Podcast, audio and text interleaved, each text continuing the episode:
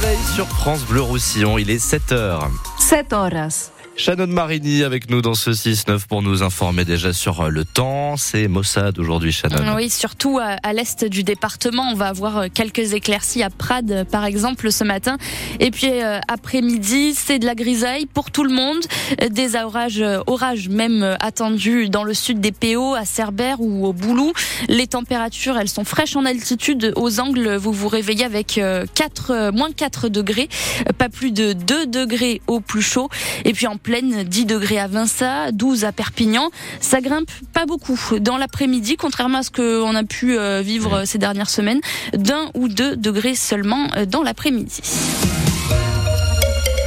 Les agriculteurs toujours mobilisés chez nous, Shannon, à la veille de l'ouverture du salon de l'agriculture. Oui, hier, ils étaient une dizaine du syndicat de la Confédération paysanne dans les rayons du Super U de Tuire pour euh, retirer du miel importé, du lait, du fromage ou du sucre, des caddies pleins pour les redistribuer gratuitement aux clients. Euh, L'objectif, dénoncer les prix imposés par la grande distribution et les produits importés. Écoutez. Ah, prenez-en deux, trois. De toute façon, c'est pas acheté, ils vont rien perdre. hein. Servez-vous, madame Je soutiens la cause, mais je prends pas. Allez, nous on a le droit à rien, vous, vous avez le droit à un petit pot. J'achète jamais de miel en supermarché. Et Alors, qu'est-ce que vous avez acheté aujourd'hui si c'est pas indiscret Désolée parce que j'ai pas eu le choix. euh, je pars à la montagne et j'ai pris un chou. euh, Est-ce que vous connaissez le, le prix au kilo de ce chou? Euh, non. Est-ce que ça vous parle les surmarges? Parce que nous ici on est des producteurs, on fait un peu de la qualité. Quand on vend à Super U, il n'y a que peut-être 10 centimes d'écart sur une salade. J'ai vu que vous étiez sous-payé. Oui, oui.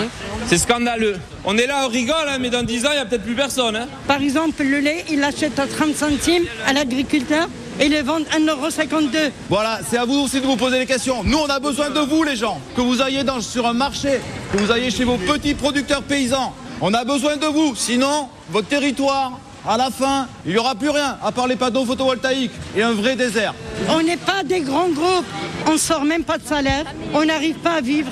On meurt euh, doucement. Vous avez le pouvoir, vous pouvez choisir d'aller chez un paysan. Ça sera toujours moins cher qu'ici. Moi, je suis producteur bio maraîcher. Je suis moins cher que le conventionnel. C'est vous qui choisissez.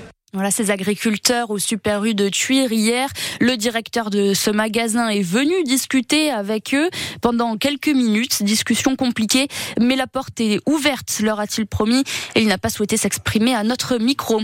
Le début, le débat au salon de l'agriculture, justement, s'annonce aussi compliqué, voulu par Emmanuel Macron. Le président avait invité le collectif des soulèvements de la terre à y participer.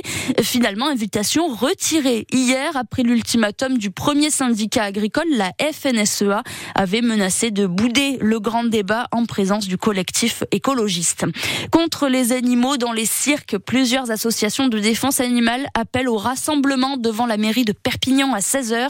Le cirque de Venise a pris ses quartiers au parc des expos avec ces animaux sauvages, pratiques qui sera interdite en 2028. Les opposants à l'installation de Primark à Cléra ont essuyé une première défaite. Et la commission départementale d'aménagement commercial a donné son feu vert hier à l'extension de la galerie marchande Salinka qui doit notamment accueillir l'enseigne de prêt-à-porter. Sept voix pour, cinq contre. Très bonne nouvelle pour Nathalie Denis, conseillère municipale d'opposition à Cléra et elle travaille d'ailleurs dans la zone commerciale.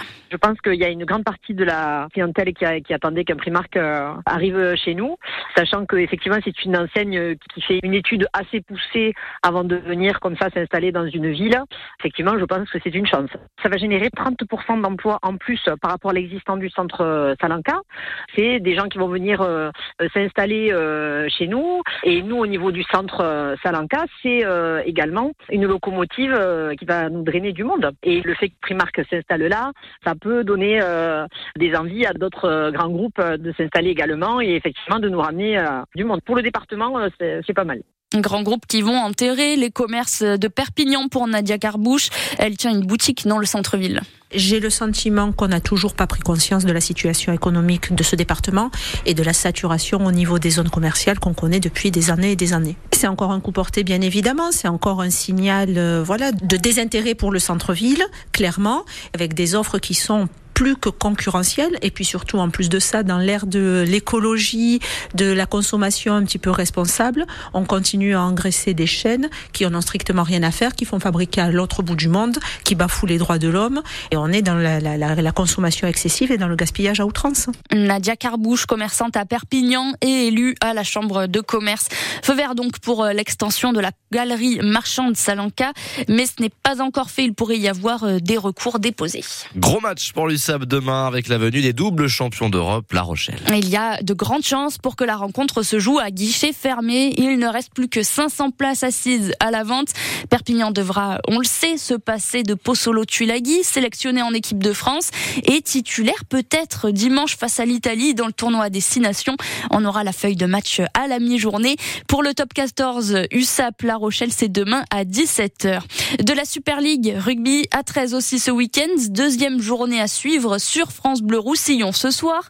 Nos dragons catalans sont à Londres et ils sont favoris après la victoire contre Warrington et la claque prise par les London Broncos à St. Helens. L'entraîneur des dragons, Thomas, Thomas Bosque il faut l'aborder sérieusement, très sérieusement, même si euh, Londres a perdu son premier match à Saint-Hélène par 40 euh, à 4. Mm, donc on a fait une bonne préparation euh, vidéo.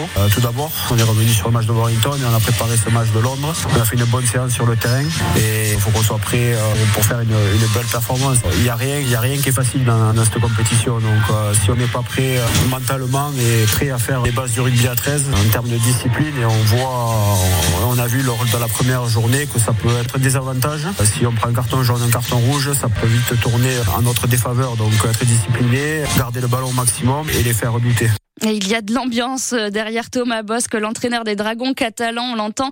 Cette ambiance, elle sera aussi présente ce soir. Dragon, London Brancos à suivre sur France Bleu Roussillon dès 20h45.